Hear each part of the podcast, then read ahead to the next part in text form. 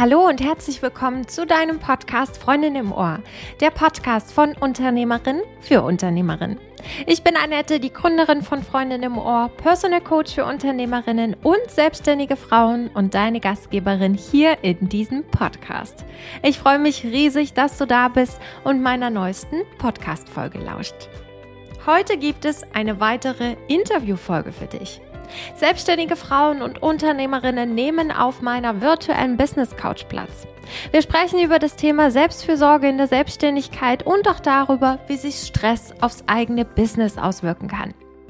Wenn dir die Folge gefallen hat, dann gib uns doch gern eine Sternebewertung auf Spotify oder Apple Podcast, damit noch mehr selbstständige Frauen und Unternehmerinnen diesen Podcast finden und anhören können. Ich danke dir von Herzen und wünsche dir jetzt ganz viel Spaß bei dem Business Talk mit der lieben Anna Turner. Ja, hallo liebe Anna. Ich freue mich riesig, dass du auf meiner virtuellen Business Couch Platz genommen hast. Ähm, wie ich ja vorhin schon gesagt habe, bin ich ja selber ein kleiner Fan von deiner Arbeit und deswegen freue ich mich umso mehr, dass du heute hier bist. Und als erstes würde ich einfach mal sagen, stell dich vor, erzähl doch mal, was du so Schönes machst. Danke für die Einladung. Es freut mich auch sehr, heute mit dir plaudern zu können. Also mein Name ist Anna Turner. Ich bin selbstständige Content-Strategin und Instagram-Beraterin und aktuell so ein bisschen, wo wir vielleicht drüber sprechen werden, aktuell leicht demotiviert. Mhm. ähm, beziehungsweise aktuell wirklich vordergründig ähm, Selbstständige und Instagram-Beraterin und sehr wenig Privatperson Anna. Und habe auch schon im Vorfeld zu dieser Podcast-Aufnahme drüber nachgedacht, wie ich mich denn vorstellen werde. Und ähm, haben mir dann schwer getan, ja, was außerhalb ja. von dem zu sagen. Also können wir da gleich mal bei ja. dem Thema einsteigen, wie es uns als Unternehmerinnen dabei geht, wenn man sich nur über sein Unternehmertum definiert. Das ist gerade so mein oh Thema. Oh ja. Ja. Das ist ein ganz wertvolles Thema, auch dass du das direkt angesprochen hast. Deswegen erstmal vielen lieben Dank für deine Vorstellung.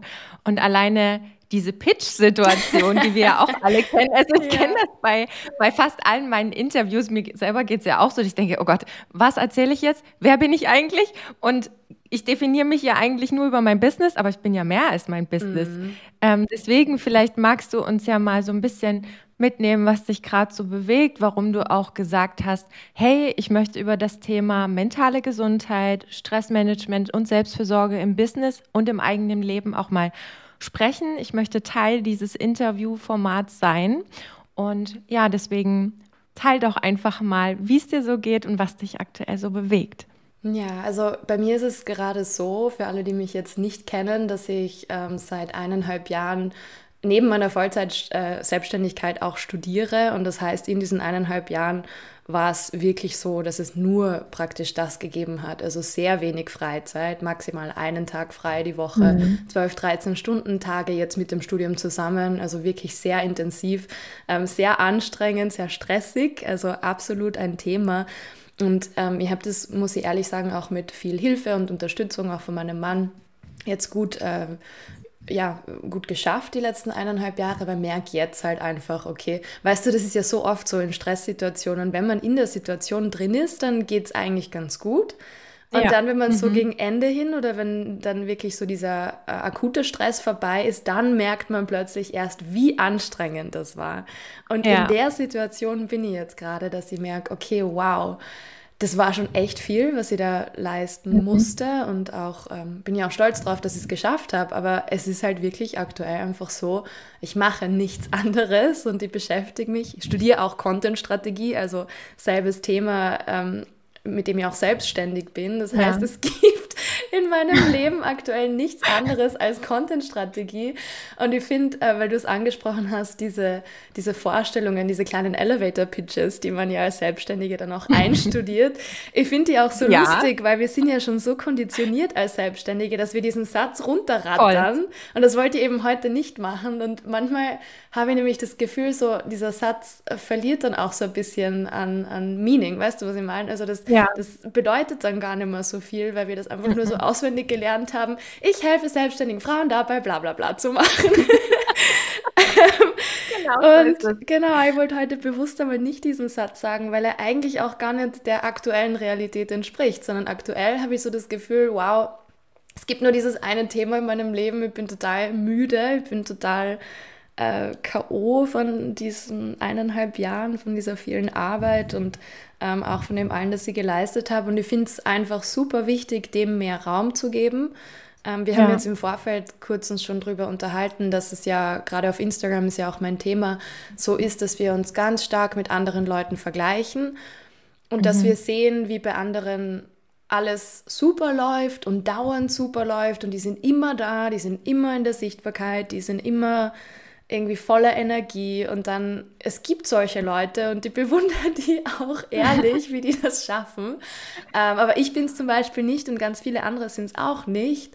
Und ich finde es so wichtig, auch dem Raum zu geben, dass es halt Leute gibt, ja. die das nicht so können oder wollen oder einfach ähm, nicht, also andere Dinge zu tun haben, auch außerhalb ihrer Selbstständigkeit. Ja, also die Familien haben, um die sie sich kümmern müssen, vielleicht PartnerInnen, die irgendwo Unterstützung brauchen auf eine gewisse Art und Weise oder Eltern, um die sie sich kümmern oder Großeltern oder was auch immer, ja? ja. Also die Lebensrealität von jedem ist ja anders und es kann nicht jeder einfach so zwölf Stunden am Tag irgendwie äh, mit dem Business verbringen. Mhm. Und manchmal wird einem das aber so ein bisschen, also auch so diese Hustle-Kultur ähm, wird einem so ein bisschen vorgelebt und das finde ich echt ähm, ja. schade.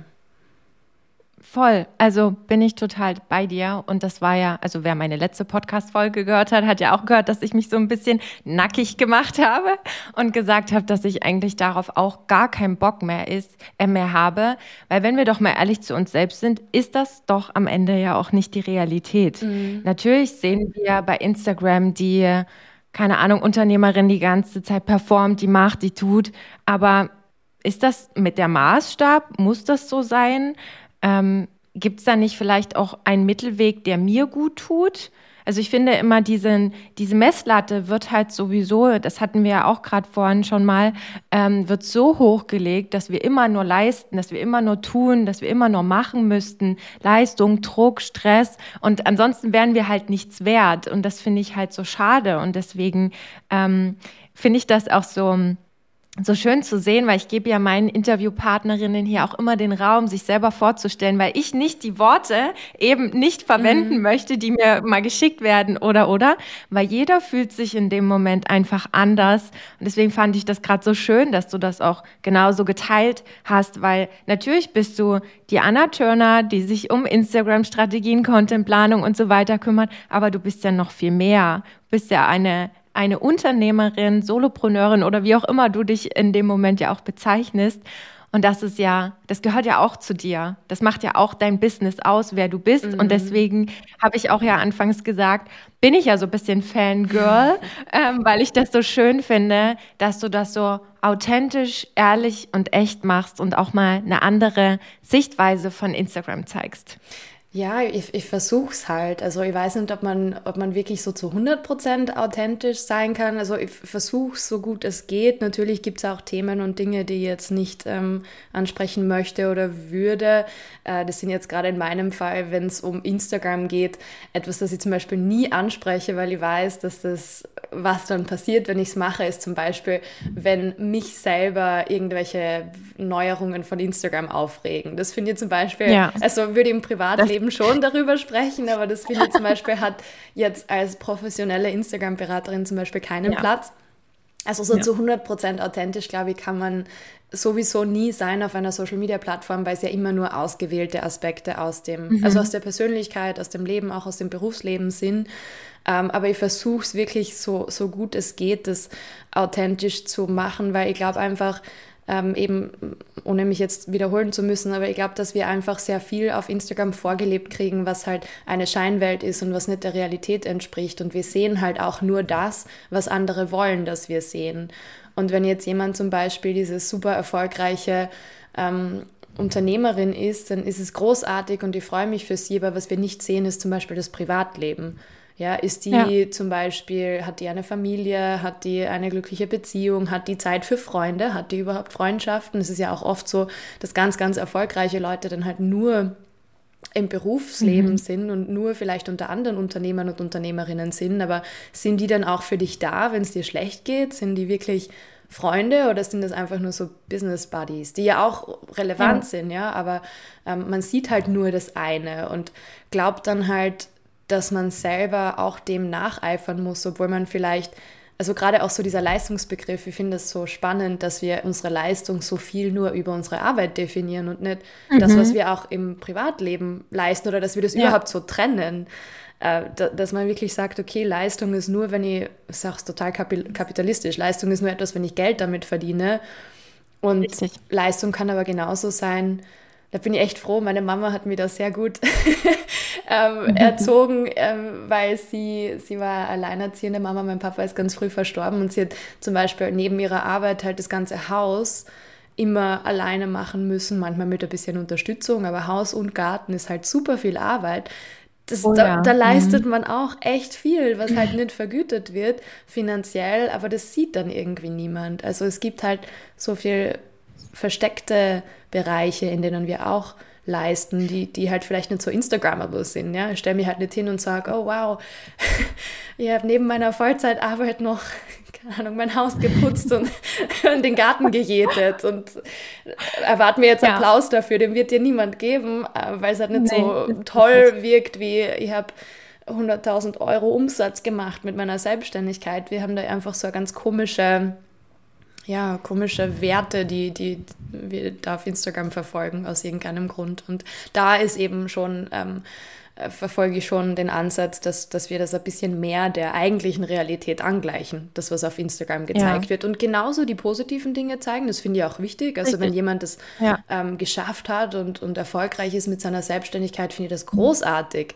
Aber es gibt auch Leute, bei denen das nicht so klappt und das ist auch in Ordnung. Also die sind vielleicht in anderen mhm. Bereichen erfolgreich oder glücklich und dass man da einfach so ein bisschen mehr ja, Authentizität ähm, reinbringt oder es einfach mehr ja. dem angleicht, was, was offline auch äh, gelebt wird. Richtig.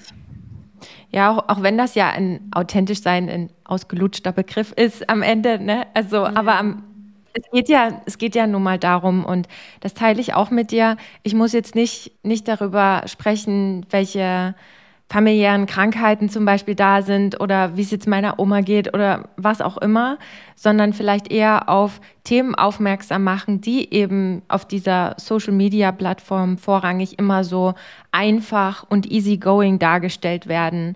Und am Ende ist ja so eine Selbstständigkeit ein Prozess und äh, die wenigsten werden von heute auf morgen super erfolgreich, sondern es ist halt ein Weg dahin, es ist eine Arbeit und das ist eine Achterbahnfahrt und mal läuft's besser, mal läuft's schlechter.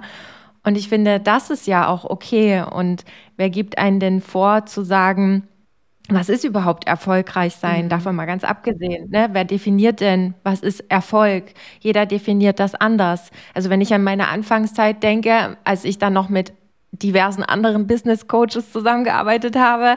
Ähm, ich möchte jetzt hier namentlich niemand nennen, aber als mir halt eingebläut würde, ich muss, muss hier 10.000 Euro im Monat verdienen, jetzt sind es ja schon mehr, ähm, die ich verdienen müsste, um überhaupt wer zu sein, um überhaupt sagen zu dürfen, ich bin erfolgreich, selbstständig. Und für mich ist Erfolg, wenn ich meinen Kundinnen helfen kann, wenn die happy sind, wenn ich, wenn ich da was bewegen kann. Und das ist für mich Erfolg. Natürlich, ich meine, das ist jetzt auch einfach gesagt, ähm, muss ich auch gucken, wie ich mit dem Arsch an die Wand komme. Ich muss Geld verdienen, ich mhm. muss überleben können, gar keine Frage. Aber trotzdem ist so dieses Leistungsthema, dieses Druckthema, das macht so viel mit einem. Und auch das, was du vorhin beschrieben hast, wir alle haben in der Selbstständigkeit Phasen, wo wir am Hasseln sind, wo wir Spaß haben, wo wir auch voll in dem Flow sind. Und das ist auch schön, das ist ja guter Stress. Am Ende bringt uns der ja auch voran. Ne, der macht ja was mit ein, er gibt uns einen Energiekick. Aber wenn wir halt da nicht darauf achten, diesen, ähm, diesen Magic Spot quasi äh, übergehen, wo dieser Stress ja nach unten kippt. Mhm. Und äh, das, was du vorhin beschrieben hast, war das wahrscheinlich auch bei dir der Punkt, wo du das dann nicht mehr so wahrgenommen hast und das so ein bisschen übergangen hast und dann gemerkt hast, wie es plötzlich kippt, weil wir dann halt auch gerne uns selber ausblenden, nicht mehr liebevoll zu uns selber sind, uns mit anderen vergleichen, unsere Erfolge abwerten und so weiter und so fort. Ähm, das hast du ja vorhin auch schon mal gesagt, dass du das so ein bisschen bei dir auch beobachtet hast. Wie hat sich das denn bei dir geäußert, dass du gemerkt hast, oh, irgendwie ist gerade alles zu viel, too much, ich weiß weder ein noch aus? Ähm, ich glaube, da, wo es mir so wirklich bewusst geworden ist, also vielleicht so als, als Background-Story, ähm, ich habe mhm also jetzt abgesehen von eben Selbstständigkeit plus Studium, was halt sehr anstrengend ist. Ich habe letztes Jahr im Dezember einen Online-Kurs herausgebracht, der das auch super viel Arbeit war, den zu machen. Ich bin auch sehr stolz mhm. drauf. Ähm, den habe ich dann auch im Dezember, also zum ersten Mal so einen richtig großen Launch gemacht, der auch so großartig ähm, geklappt hat. Also ich habe da viel mehr mehr als doppelt so viele Teilnehmerinnen in den Kurs dann bekommen, als ich es mir erwartet habe. Also das war wirklich, ja, ich war irrsinnig stolz und happy und eben dieser, dieser gute Stress, von dem du auch redest. Also das war so viel Aufregung und Excitement irgendwie und das hat mir echt Spaß gemacht alles. Und dann äh, war so im Jänner irgendwann so dieser Punkt, von dem du gerade ge gesprochen hast, wo ich gemerkt habe, okay, wow, uh, irgendwie hat das alles sehr viel Kraft gekostet und die fehlt mir jetzt gerade. Und da, was mir so wirklich bewusst geworden ist, war das, dass ich, also es war halt auch Winter, Winter in Wien, ich lebe in Wien in Österreich, mhm. das ist immer sehr deprimierend. Also man sieht dann zwei Monate lang keine Sonne, es ist früh dunkel. Also abgesehen äh, von dem persönlichen Befinden finde ich auch die Winter in Wien sehr schwer. Ähm, ja. Und der Punkt war dann eben der, dass ich gemerkt habe, so fünf am Nachmittag, äh, mitten im Jänner ist es schon dunkel und ich liege dann von fünf bis, ähm, ja, bis ich schlafen gehe, bis so um zehn bin ich einfach nur auf der Couch gelegen und habe irgendwas mhm. auf Netflix angeschaut. Also nicht mal Sachen, die mir ah, Spaß ja. machen oder mhm. die, die ich gut finde, sondern einfach und jetzt auch nicht so, weißt du, so bewusste Verblödung, ähm, so bewusstes, keine Ahnung, Reality-TV, wo man weiß, ja, ist jetzt ein Blödsinn, aber es macht richtig Spaß, sondern einfach ja. etwas, also einfach damit was läuft, aber nichts, was mich äh, mhm. beansprucht, nichts, was anstrengend ist ähm, und nichts, was mich auch irgendwie emotional abholt. Also einfach etwas richtig Schlechtes. Äh, und das habe ich einfach stundenlang gemacht, weil ich einfach keine Energie mehr gehabt habe für was anderes. Und ja. das war der Punkt, wo ich mir gedacht mhm. habe, okay, wow, erstens will ich nicht so ein Leben dass die dann mhm. einfach, ich meine mhm. jetzt nichts gegen Fernsehabende, ich mache das auch, aber nee, wenn ich es mache, dann möchte ich, dass es eine bewusste Entscheidung ist und nicht eine Entscheidung, weil ich genau. keine Energie für was anderes habe. Also ich will wirklich sagen, okay, ich setze mich hin und binge jetzt eine Serie vier Stunden lang, weil ich das gerade möchte und nicht, weil ich ja. gerade nichts anderes kann. Das ist ein großer Unterschied mhm. für mich. Und mhm. ja, Definitiv. da ist es mir einfach so bewusst geworden, wow, ich bin überarbeitet, ich bin müde. Das war alles sehr anstrengend und das ist jetzt gerade so seit Jänner ein Prozess, ähm, wo ich versuche, eine bessere Balance zu finden und ähm, eben auch wieder, so wie ich am Anfang gesagt habe, auch so wieder die Privatperson Anna so ein bisschen mehr ähm, zu entdecken und zu finden. Und ähm, es ist auch bei mir vielleicht eine besondere Situation, weil ich halt sehr viel umgezogen bin in den letzten Jahren. Also ich habe mit meinem Mann, bevor wir geheiratet haben, drei Jahre lang eine Fernbeziehung geführt und das war dann drei mhm. Jahre lang hin und her pendeln zwischen Arizona, Wien und Kärnten, wo meine Mama lebt, weil ich dann halt nicht immer eine Wohnung mhm. in Wien hatte. Ähm, dann habe ich zwischendurch wieder bei ihr gelebt und dann äh, bin ich für zweieinhalb, drei Jahre in die USA gezogen und jetzt seit eineinhalb Jahren wieder in Wien. Also es war sehr viel mhm.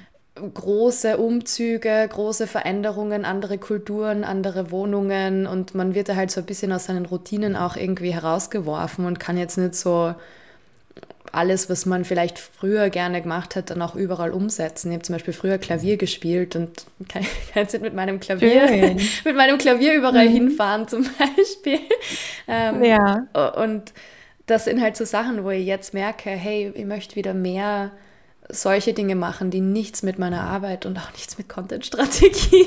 so, ja. mir das auch Spaß macht. Als Selbstständige macht man ja auch seine Leidenschaft zum Beruf, aber ich möchte in meinem Leben nicht nur die eine Leidenschaft haben, gerade wenn die online ja, ist. Ja, richtig. Richtig. Und man möchte ja auch nicht, dass die Leidenschaft einen kaputt macht. Ja. Also, dass man dann wirklich, so wie du ja auch gesagt hast, auf dem Sofa liegt und denkt, oh, meine Arbeit, die ich eigentlich liebe, ich habe mich aus einem bestimmten Grund selbstständig gemacht und dann liege ich auf der Couch und bin eigentlich völlig fertig von meiner eigentlichen Leidenschaft. Mhm. Und äh, auch das, was du, was du meintest, oft ist es ja so, dass wir ja diese Dinge, die wir nebenbei noch leisten, wie eben drei Umzüge, vielleicht noch privat Herausforderungen, äh, Haushalt, was auch immer noch anfällt. Also bei mir ist zum Beispiel so, ich bin Anfang des Jahres umgezogen. Ich heirate Ende des Jahres. Da gibt es auch ein paar mhm. Vorbereitungen zu treffen. Man will ja vielleicht auch mal zwischendurch auch mal in Urlaub fahren. Man hat da noch Weiterbildung, dort dies, das, Business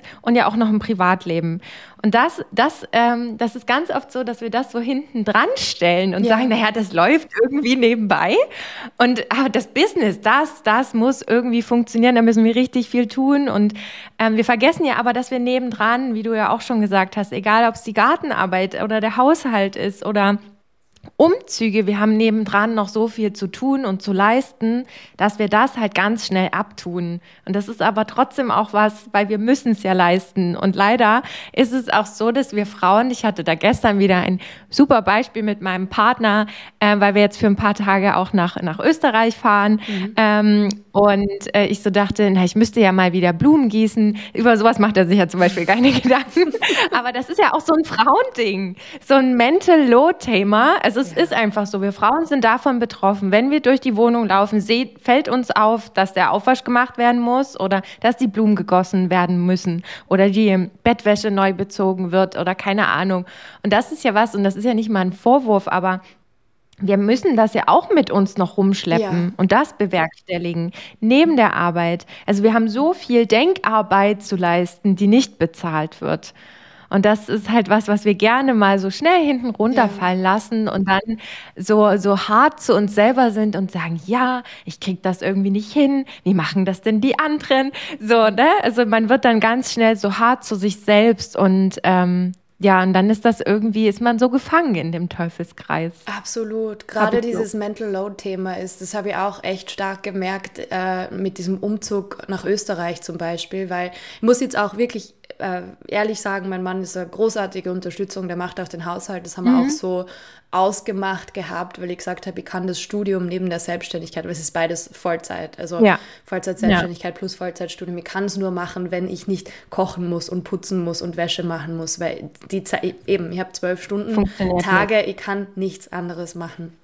Ja. Ähm, und er übernimmt das, aber das war natürlich zum Beispiel, bevor das Studium begonnen hat. Wir sind im Mai 2021, Ende Mai wieder nach Österreich gezogen, haben da eine Eigentumswohnung und das war halt, also super privilegiert und alles, aber das war echt viel Arbeit und vor allem er konnte ja noch nicht so gut Deutsch. Das heißt, es war alles Arbeit für mich seine mhm. Aufenthaltsgenehmigung, die ganzen Sachen, die man für die Wohnung anmelden muss, managen, dann auch vielleicht bestimmte Arbeiten, die in der Wohnung gemacht werden müssen, zu managen, dann Strom anmelden, Handy anmelden, ähm, Wohnsitz anmelden, also das komplette Leben, Versicherungen anmelden, Selbstständigkeit anmelden, mhm. Finanzamt. Ich bin von Mai bis September in den ersten drei Monaten nach dem Umzug in der Woche, glaube ich, zweimal zu irgendwelchen Behörden gerannt und habe irgendwelche Telefonate erledigt neben der Arbeit. Und dann im September hat das Studium begonnen. Also es war eigentlich nie ja. dieses entspannte Ankommen und dann war die Wohnung zum Einrichten. Dann war immer jeder Samstag war irgendwie Möbelhaus, weil die Wohnung war leer. Wir haben nichts mitgenommen aus Arizona. Also das sind alles so eben so Sachen, wo die auf die vergisst man auch und ja. und so wie du sagst, nicht nur das Machen, weil ich finde auch gerade als Selbstständige, die, die digital arbeitet, ich finde auch so physische Dinge zu machen, zum Beispiel Möbel zusammenbauen mhm. oder Garten, finde ich total super. Ich zum Beispiel heute früh mhm. habe ich Bretter gestrichen für, für so ein Klavierständer, cool. den ich mir gekauft habe. Ich wollte schwarz streichen, also so irgendwas anderes zu machen, finde ich total schön und ja. wichtig. Aber das Problem ist die Denkarbeit. Die, mhm. die finde ich extrem schwierig. Das Durchführen ist gar nicht, so wie du sagst, das Durchführen ist gar nicht das Schwere, aber als Frau, und ich glaube, es sind trotzdem einfach hauptsächlich Frauen, durch die Wohnung zu mhm. laufen und eben zu denken, dort liegt Wäsche, die gehört gewaschen. Dort hängt die Wäsche am Ständer, mhm. die muss man zusammenfalten und weggeben. Richtig. Da ist der Geschirrspüler zum Ausräumen, da ist Chaos in dem Raum, da gehört wieder gesaugt, da muss ich meinen Hund bürsten und keine Ahnung, es ist so viel mhm. einfach, Richtig. an das man denken muss neben der Arbeit. Ja.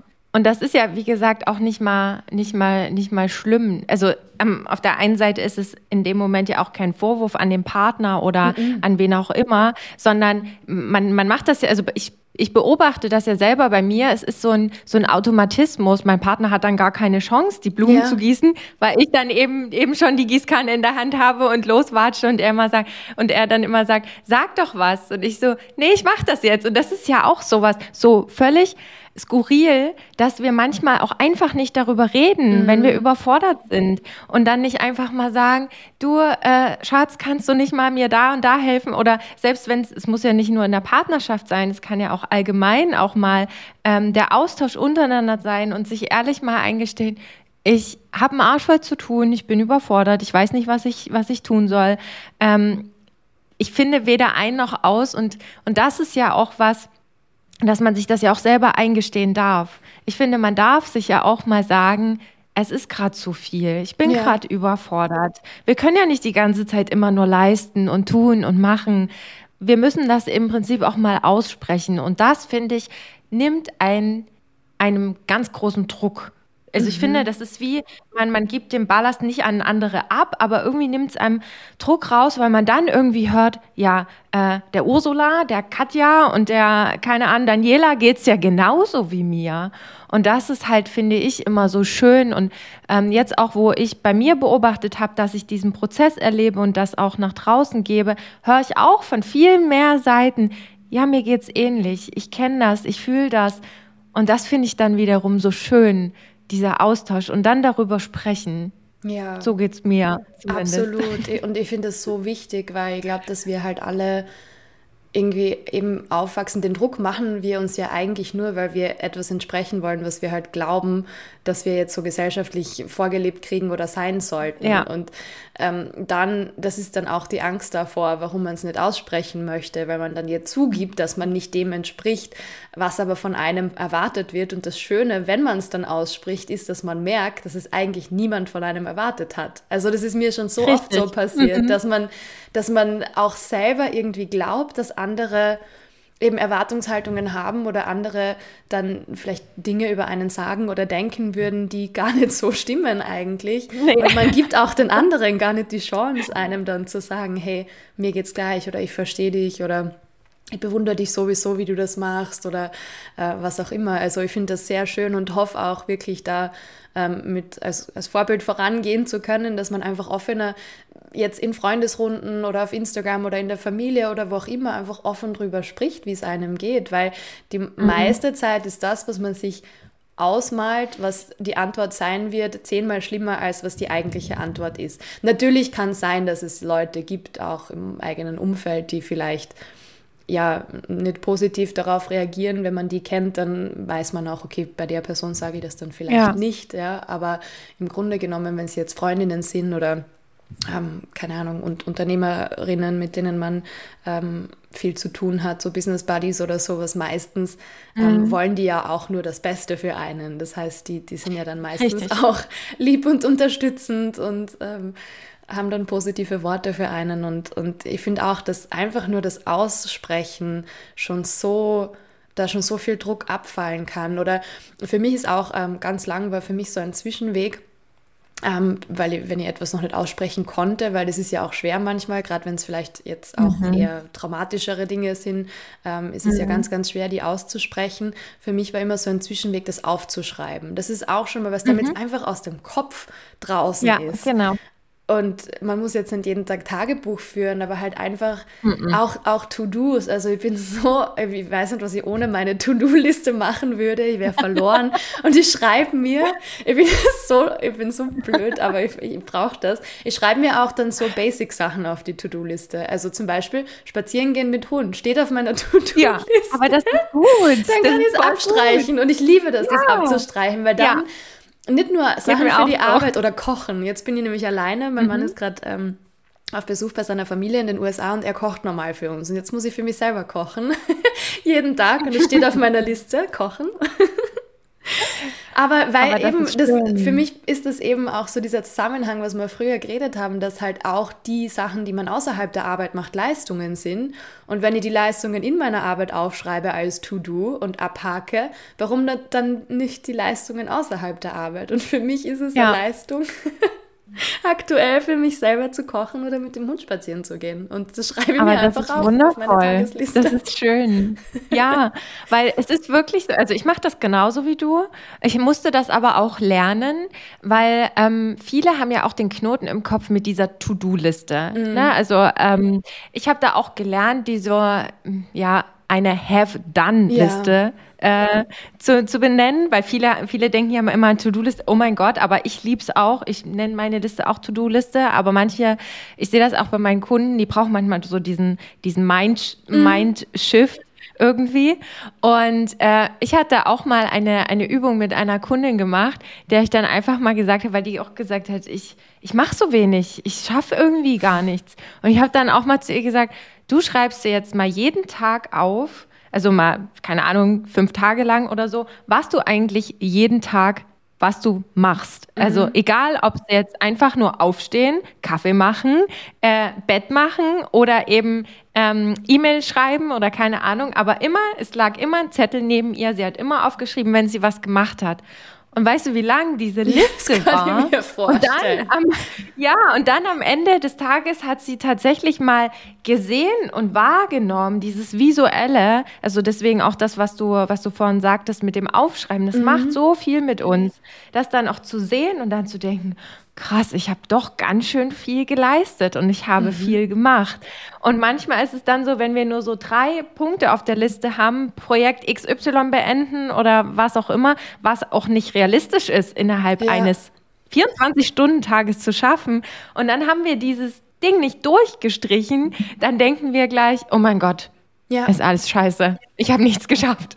Also, genau, das so war auch der Grund, warum ich dann angefangen habe, auch diese Sachen aufzuschreiben, weil ich habe ganz mhm. lang, also so meine, meine eben täglichen To-Dos oder wie, wie man es halt auch nennen möchte, ähm, das waren immer viel zu viele und es waren nur die von der Arbeit und dann war ich immer frustriert, weil ich sie nicht alle geschafft habe. Und dann habe ich eben angefangen, ja. auch die anderen aufzuschreiben, um zu sehen, mhm. okay, äh, ich kann nicht mehr Arbeits-To-Dos zum Beispiel reinschreiben, weil heute nicht die Zeit dafür ist, weil heute muss ich, keine Ahnung, zum Arzttermin oder äh, ja, was auch immer, habe halt andere private Termine auch oder private Dinge, die erledigt werden müssen und da bleibt dann einfach die Zeit nicht für das andere. Und ich finde, ähm, ja. du hast ja vorher so schön gesagt, dass Selbstständigkeit auch ein Prozess ist und ich finde, das Schöne an der Selbstständigkeit ist das, wie wie man auch so viel über sich selber als Person lernt. Also dieser Prozess, auch sich selbst zu entdecken und selbst kennenzulernen und mhm. was man braucht und wie man arbeitet und ähm, auch wie man eben die Arbeit und die Freizeit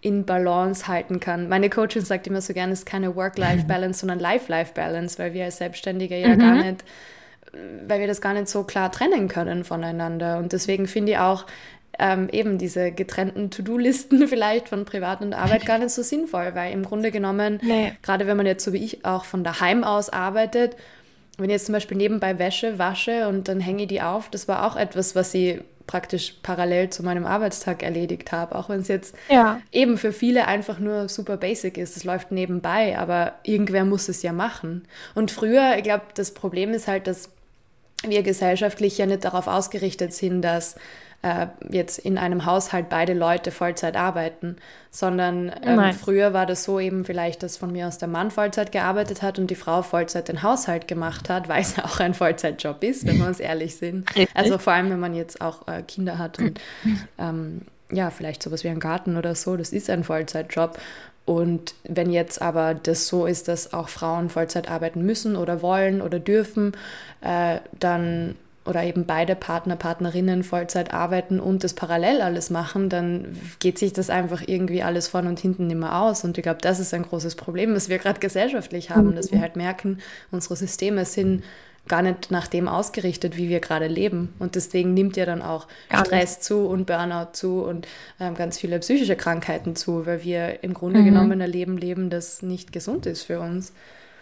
Ja, definitiv. Also das ist das, was ich auch in meinem eigenen alltäglichen Sein und in dem Sein mit meinen Kundinnen oder auch im Austausch immer wieder wahrnehme, dass wir uns eigentlich viel zu viel aufladen ähm, und dann halt gar nicht mehr wissen, wie wir das alles irgendwie schaffen sollen. Mhm. Also deswegen ist es halt wirklich essentiell, wenn man zum Beispiel in einer Partnerschaft ist, ähm, dann auch darüber halt zu sprechen, sich auszutauschen, damit man sich gegenseitig auch unterstützt. Ich, es ist nur mal so, also zumindest bei mir in der Partnerschaft ist es so, mein Partner ist auch selbstständig, der hat eine eigene Firma, der hat nochmal einen anderen Workload als ich, als Solo-Selbstständige. Mhm. Ne? Du hast ja auch eine ganz andere Verantwortung, aber trotzdem kann man sich ja absprechen und überlegen, wer kann wem was abnehmen oder wie kann man sich gegenseitig unterstützen, damit eben nicht alles zu viel ist. Und auch dieses, ähm, was deine Coachin ja auch zu dir gesagt hat, dieses ähm, nicht Work-Life-Balance, sondern Life-Life-Balance. So ist es. Es mm. ist so mhm. schön, das schönes, schöner Begriff. ähm, weil wenn du, ich finde, ähm, auch wenn ich das nicht gern unterscheide, aber ich finde, es gibt trotzdem einen Unterschied, wenn du angestellt bist, als wenn du selbstständig bist, weil du die ganze Zeit dich mit dir und deinen Themen und deinem Business auseinandersetzt. Es gibt viele Angestellte, die auch nach Hause gehen und wo die Arbeit noch kreist, was nicht notwendig wäre, mhm. theoretisch. Ähm, aber ich finde diese, dieses Entwicklungspotenzial, ähm, dass du dich auch immer wieder weiterentwickeln musst und dass du dich immer wieder mit deinen Themen auseinandersetzen musst, weil du sonst stehen bleibst, das finde ich halt, das ist manchmal richtig hart. Das ist auch nicht einfach, aber es ist halt notwendig. Und ähm, so wie du das ja auch vorhin auch gemeint hast, bist du da ja auch gerade in einem neueren oder anderen Prozess, sagen wir es mal so, aber das, das macht dich ja auch wieder stärker, es bringt dich voran. Ähm, man nimmt ja aus diesen, ich sag mal, Tiefphasen, wenn man das so nennen kann, nimmt man ja auch immer was für sich mit, für die Zukunft, wie man es anders macht. Und ich finde, diese, diese Lernspannen sind halt dann immer ja sehr sehr kurz auch in der Selbstständigkeit. Also wir wir lernen viel in kurzer Zeit und das ist finde ich auch dann manchmal überfordernd. Ich weiß nicht, ob Absolut. wie dir das geht, aber so geht es mir ganz oft, dass ich dann denke, ich habe doch erst letzte Woche das gelernt und jetzt lerne ich wieder was Neues und ich habe gar, gar keine Zeit, egal worum es geht, ob es um meine persönliche Weiterentwicklung geht oder um Instagram oder was auch immer. Und ich habe gar keine Zeit, das manchmal zu verarbeiten. Ja. Und das glaub, macht irgendwie auch was.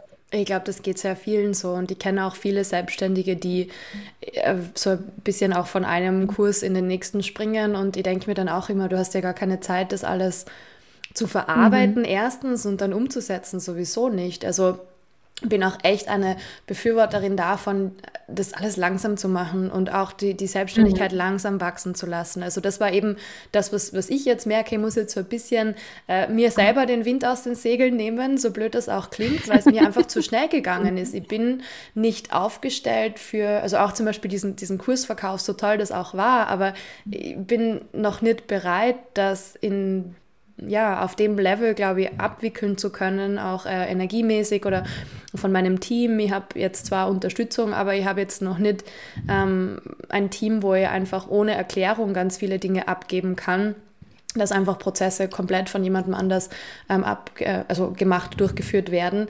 Und ja, also so, so wie du sagst, dieses viele verstehen, lernen. Das war auch absolut bei mir in den letzten eineinhalb Jahren, jetzt abgesehen von, mm, von dem Studium, aber mit dem Umzug wieder nach Österreich waren halt einfach wieder andere Themen ähm, wichtig, wie zum Beispiel DSGVO, rechtliche Sachen, mhm. die halt in den USA vielleicht nicht ganz so äh, streng waren. Und vor allem, man war ja schon vor meiner Zeit in den USA selbstständig in Österreich, aber ähm, war dann doch drei Jahre weg und da verändern sich ja auch Dinge.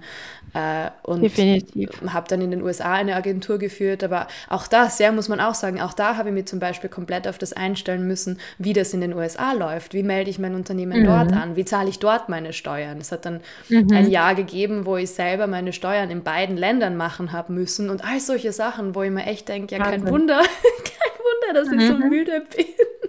Das ist ja, ja alles total anstrengend und, äh, und schwierig. Und ich glaube auch, dass wir uns da einfach ja so ein bisschen selber erlauben müssen, das Ganze langsamer zu machen. Auch die mhm. Selbstständigkeit. Ich meine, ich verstehe natürlich, dass bei vielen Leuten auch äh, der finanzielle Druck da ist, ähm, dass man Kundinnen gewinnen muss. Und ich denke, vielleicht ist es dann so, dass man, dass man einen Kanal findet, über den das funktioniert, sei das jetzt über ein Netzwerk oder über Instagram oder über Weiterempfehlungsmarketing oder Flyer, was auch immer, ja. Man findet sich ja irgendwo einen, ja. einen Kanal, über den man gut Kundinnen gewinnen kann und dann bleibt man einfach einmal bei dem. Also wenn wir jetzt vielleicht so ein bisschen auch in mein Thema in Marketing reinkommen, auch da sehe ich das viel zu viel, dass Leute versuchen, äh, wenn es gerade mal bei Instagram, sage ich mal, so anläuft, ja, dann machen sie plötzlich einen Podcast, dann machen sie plötzlich LinkedIn, dann schreiben sie plötzlich Blogs, dann fangen sie ein Newsletter an. Und da denke ich mir auch immer, mach mal einen Kanal richtig gut, damit der wirklich einmal so ein bisschen ein Selbstläufer ist, damit du da nicht mehr viel machen musst. Und dann machst du das nächste dazu. Also mhm. außer man holt sich Unterstützung, aber wenn du das alles alleine betreibst, äh, 90 Prozent der Zeit wird genau das passieren, dass du dann beide Kanäle nicht mehr in derselben Qualität oder alle drei Kanäle nicht mehr in derselben Qualität ja. betreiben kannst wie den einen. Äh, und im Grunde genommen fährst das Ganze dann eigentlich an die Wand über lange Zeit gesehen, weil du eben nicht mehr die Zeit hast, die du vorher gehabt hast, als du nur den einen gut Nein. funktionierenden Kanal zum Beispiel bespielt hast. Oder ähm, also von dem her glaube ich, dass es auch als Selbstständige wichtig ist, dass wir eben einen Weg finden, wie wir Kunden gewinnen und dann alles andere langsam laufen lassen. Dass mhm. man sagt, ich habe jetzt meinen, ich berechne auch gern für mich selber immer am Anfang diesen Break-Even-Point, also ähm, mhm. auch als Selbstständige mit, mit den persönlichen Ausgaben, weil eben man kann es ja nicht trennen, wie viel muss ich verdienen, dass ich mir ja. mein Leben leisten kann, meine Miete, Essen, ja. Freizeit und so weiter. Wie viel Richtig. muss ich einnehmen?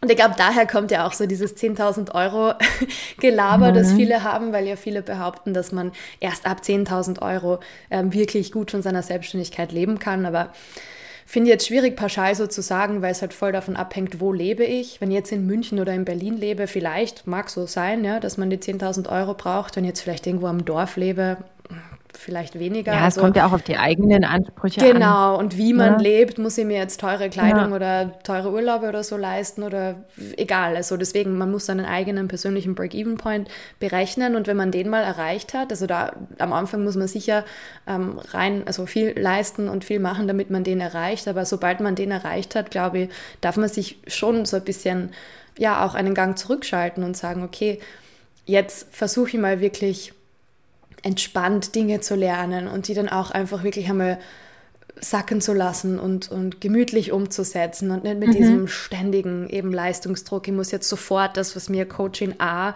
im Kurs A letzte Woche gesagt hat, umsetzen und dann, was mir Coaching B auf ihrem Instagram-Kanal heute gesagt hat, sofort umsetzen. Das ist ja, ist ja kein Wunder, dass alle so gestresst ja. sind. Mhm. Und ich muss auch ehrlich zugeben, ich fühle mich sowas von ertappt von all deinen Worten. Ich habe genauso die Selbstständigkeit gestartet. Also kein Wunder, dass ich ja auch in dem ersten halben Jahr dann, ähm, dann ein Burnout hatte in meiner Selbstständigkeit auch, ähm, dass ich wirklich jeden ich habe gefühlt jeden Kurs gemacht. Ich habe so viel mhm. Geld ausgegeben. Ich war auch ausgebucht, das muss ich auch echt sagen. Aber ich habe ich habe so viel gemacht und bin gar nicht hinterhergekommen. Ich habe Kurse gekauft, die habe ich gar nicht, die habe ich bis heute mhm. noch nicht mhm. mal bearbeitet vollständig, weil dann kam noch dies und das und jenes und ich habe ja auch sehr früh mit Podcast angefangen, ähm, wo ich auch manchmal denke, hm, war das so klug? Aber mein Partner hat zum Beispiel auch einen Podcast und der meinte, mach das und auf der anderen Seite habe ich dadurch echt auch Kunden gewonnen. Und dann dachte ich auch, ich muss noch LinkedIn, Instagram, mhm. Facebook noch parallel machen, alles gleichzeitig. Und das macht, macht echt was mit einem. Und deswegen ähm, hätte ich gern deine Worte gerne früher gehört. Mhm. also kann ich nur sagen. Und jetzt bin ich an einem Punkt, dass ich sage, meine Selbstständigkeit, ich muss ach, darauf acht geben, dass ich das nicht gegen die Wand fahre, weil ich gerade nicht nur von meiner Selbstständigkeit alleine leben kann. Und das das sich einzugestehen und diesen Schritt zurückzugehen, weil es fühlt sich am Anfang an wie, scheiße, ich hab, bin jetzt gescheitert, weil mhm. ich gerade nicht XY verdiene. Aber jetzt inzwischen, wo ich durch den Prozess gegangen bin, und ich sage, gut, ich habe dann jetzt halt einfach mein zweites ehemaliges Standbein reaktiviert und, und verdiene dadurch einfach meinen Lebensunterhalt und habe viel weniger Druck und Stress und habe ja deswegen trotzdem auch meine Coachings, aber das sagt ja auch nichts über mich als, als Mensch, als Coach, meinem Wert und wie auch immer. Aber es macht so unheimlich viel mit einem, wenn man sich so nach anderthalb oder nach knapp zwei Jahren äh, eingestehen muss, okay, mach mal langsam. Mhm. Du musst jetzt mal gucken, du machst, hast dich nicht selbstständig gemacht, weil du eben, wie ich es vorhin schon gesagt habe, Multimillionärin werden willst, sondern weil du halt Menschen helfen willst und sie unterstützen willst. Und wenn das jetzt gerade so ist, das, weil sich unsere Welt drumherum, die Online-Welt, die, die Wirtschaft, alles verändert sich ja auch stetig, sodass man ja auch gar nicht mehr sagen kann, ähm, man weiß gar nicht, ist es nächstes Jahr genauso, ist es dann mhm. wieder anders. Also ich finde, es ist aktuell auch super unplanbar geworden. Weil in den letzten anderthalb Jahren musste ich mich damit nicht auseinandersetzen, wie ich finanziell halt um die Runden komme. Und plötzlich ist der Punkt aber erreicht, weil sich so viel verändert. Und natürlich, weil ja auch mein Thema ähm, auch ein sehr sensibles Thema ist und nicht jeder da sofort bereit ist, dafür Geld auszugeben, ist auch völlig fein, alles in Ordnung. Aber das ist ein Prozess, den man echt, also deswegen danke für deine Worte. Ich hätte sie, ich hätte sie vor anderthalb Jahren gebraucht. Ja, ich finde, ja, ich finde, mir macht das auch traurig, das irgendwie so zu hören, weil ich mir denke, und da muss ich auch wirklich vielleicht andere Online-Unternehmerinnen, weiß nicht, ob sich die den Podcast anhören werden, aber auch irgendwie andere Kolleginnen an der Nase nehmen, die die Leuten auch bewusst Druck machen. Ich finde das so schrecklich. Zum Beispiel beim Online-Kurs, mhm. warum, warum muss der zeitlich eingegrenzt sein? Ich mache das bei meinem mhm. Kurs bewusst nicht. Also ich verstehe, wenn Leute sagen, ja, ich muss den updaten, ich muss dieses und jenes machen, okay.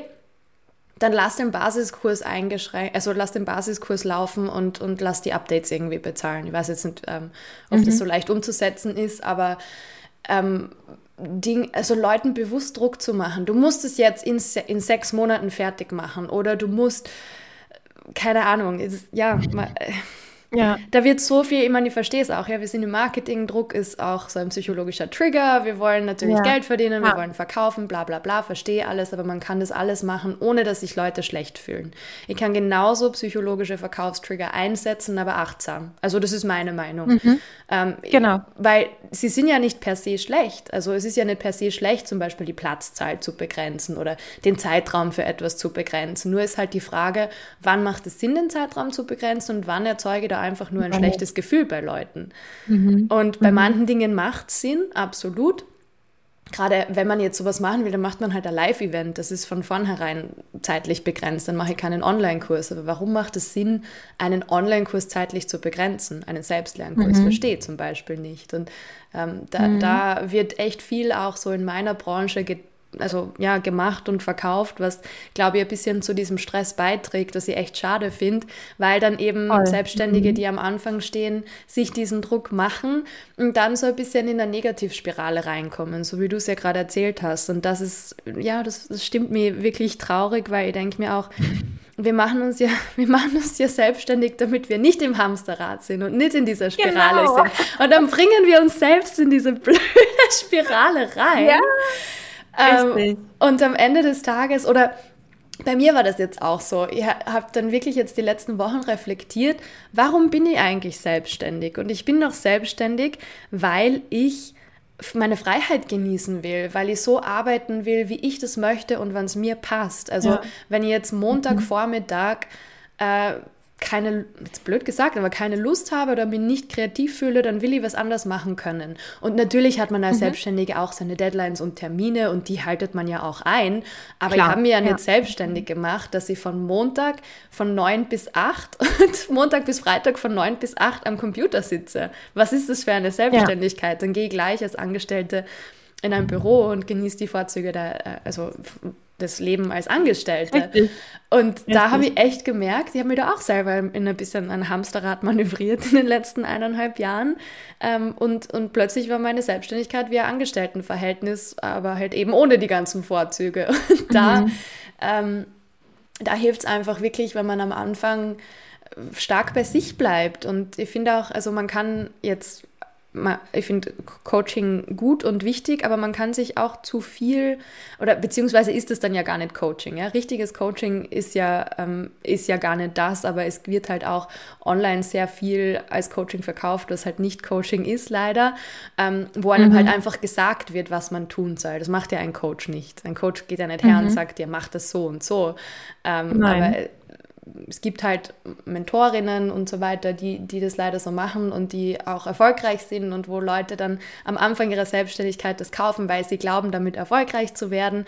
Und man wird da halt dann auf eine Linie gebracht, die gar nicht den eigenen Bedürfnissen entspricht. Wir haben im Vorfeld genau. ja zum Beispiel darüber gesprochen, dass nicht jede selbstständige Online-Unternehmerin werden möchte und auch mhm. werden soll. Und das ist zum Beispiel auch so ein Thema, wo ich ähm, bin ja schon seit sieben Jahren selbstständig und eigentlich erst seit ja, seit ich wieder zurück in Österreich bin, also so seit eineinhalb auch wirklich im Online-Unternehmertum. Mhm. Und in den fünf Jahren davor äh, hat mir das zum Beispiel überhaupt nicht interessiert und war auch, also war ja auch zufrieden damit, mit dem, was ich gemacht mhm. habe. Und das finde ich auch wichtig zu, zu sagen, dass es verschiedene Formen der Selbstständigkeit gibt, die alle erfolgreich sein können und dass nicht so eine ja. wertvoller ist als die andere oder eine besser ist oder eine erfolgreicher ist als die andere, sondern nicht jeder muss Online-Kurse machen oder Online-Coachings oder online was weiß ich was. Ich finde es genauso wichtig, mhm. gerade jetzt auch nach Corona, ähm, ja. wo das Leben wieder vermehrt auch draußen stattfindet, was super ist, äh, bewundere ich solche Selbstständige, die, die sich das alles aufbauen und die nichts online machen zum Beispiel. Finde ich wunderschön. Mhm. Bin ich manchmal auch neidisch darauf. Ja.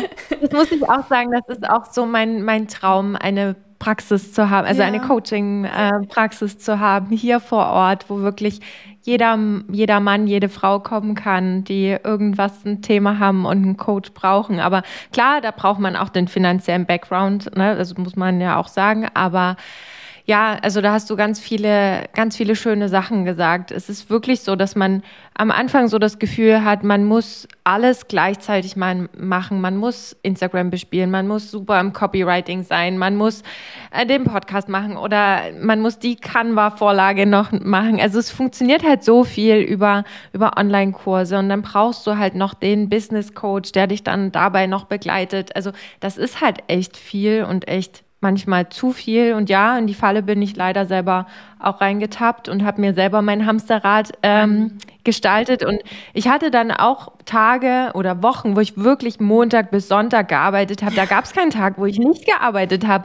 Und ich musste mich auch immer wieder mit der Frage ähm, dann beschäftigen, warum hast du dich eigentlich selbstständig ja. gemacht? Also nicht, nicht dafür, nicht dafür, sondern weil du eben Vorzüge genießen kannst, zu sagen, okay, du kannst von überall auf der Welt aus arbeiten, theoretisch. Oder du kannst auf Reisen sein und selbst da ähm, eine wie sagt man, eine Vocation machen ähm, und, das, und das Schöne auch mit dem, mit dem Nützlichen auch trotzdem verbinden. Und wenn dir die Arbeit Spaß macht, ist es ja noch besser. Aber wir machen das uns manchmal so schwer, weil wir uns in unseren eigenen Käfig sperren mhm. und äh, da manchmal gar nicht mehr rauskommen. Und das ist so schade. Und deswegen die Frage auch, ähm, das hatte ich ja auch ähm, schon mal erwähnt, die ich da auch immer sehr wichtig finde, ist sich einfach auch zu fragen, da ist man gerade glücklich, wo man gerade ist? Ist das das, was einen erfüllt? Und genauso eben auch die Frage, warum habe ich mich eigentlich selbstständig gemacht? Und ich glaube, die wenigsten haben dann die Antwort, naja, weil ich von Montag bis Sonntag irgendwie 80 Stunden die Woche arbeiten will. ja, genau, das, glaub, das wahrscheinlich von uns. ganz genau, das wird wahrscheinlich niemand sagen, ja.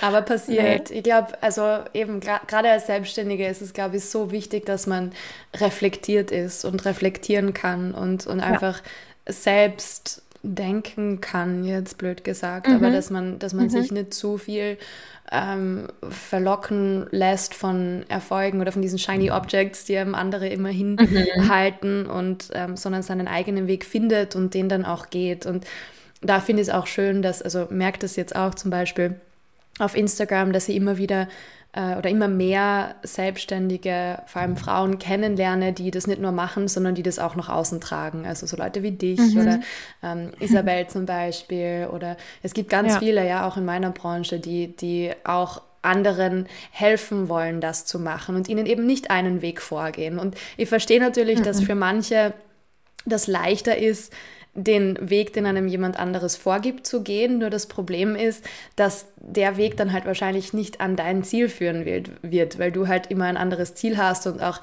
äh, eine andere Ausgangssituation. Also die Frage ist dann, ob dieser Weg von der anderen Person dann wirklich dahin führt. Bei manchen ist es so, bei manchen ist es nicht so. Und das finde ich einfach schön, dass da mehr auch individuelle Erfolgsgeschichten und Erlebnisse und Lebensformen äh, Platz bekommen und vorgelebt mhm. werden. Und da hoffe ich, dass in Zukunft auch bei uns, also ich kenne es zum Beispiel aus dem englischsprachigen Raum, ähm, habe ich das Gefühl, ist auch diese Online-Business-Welt ein bisschen diverser schon geworden. Mhm. Äh, ich finde, das sind mhm. wir im deutschsprachigen Raum so ein bisschen hinten nach, wie ganz oft. Mhm. Äh, aber ich finde es sehr schön, dass das auch zu uns überschwappt und ja, dass, dass das auch gezeigt ja. wird. Laut.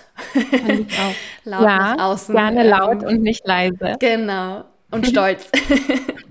ja, genau, weil warum sollte man darauf nicht stolz sein eigentlich? Also ja, aber du hast gerade noch so schöne Dinge auch zum Abschließen gesagt, dass man halt, ja, dass, dass, nicht, dass es ja nicht die eine Schablone gibt, wo wir alle reinpassen. Es gibt nicht die Lösung A für alle, sondern mhm. es gibt für jeden einen unterschiedlichsten Weg und jeder darf das für sich auch selber herausfinden. Aber es ist trotzdem wichtig, um das herauszufinden, um eben nicht ausgebrannt oder wie auch immer zu sein, dass man sich dann halt bewusst mit sich und seinen Themen auseinandersetzt. Das muss nicht immer der Coach sein, da gebe ich dir auch vollkommen recht. Man kann auch erstmal klein anfangen, äh, man kann auch erstmal sich belesen oder sich austauschen mhm. oder wie auch immer. Aber das einfach erstmal zu erkennen, zu sagen, hey, da muss, dass die, die Ursache liegt nicht im Außen, sondern das liegt alles immer nur bei mir selber, egal was. Und das ist halt so wichtig und wertvoll.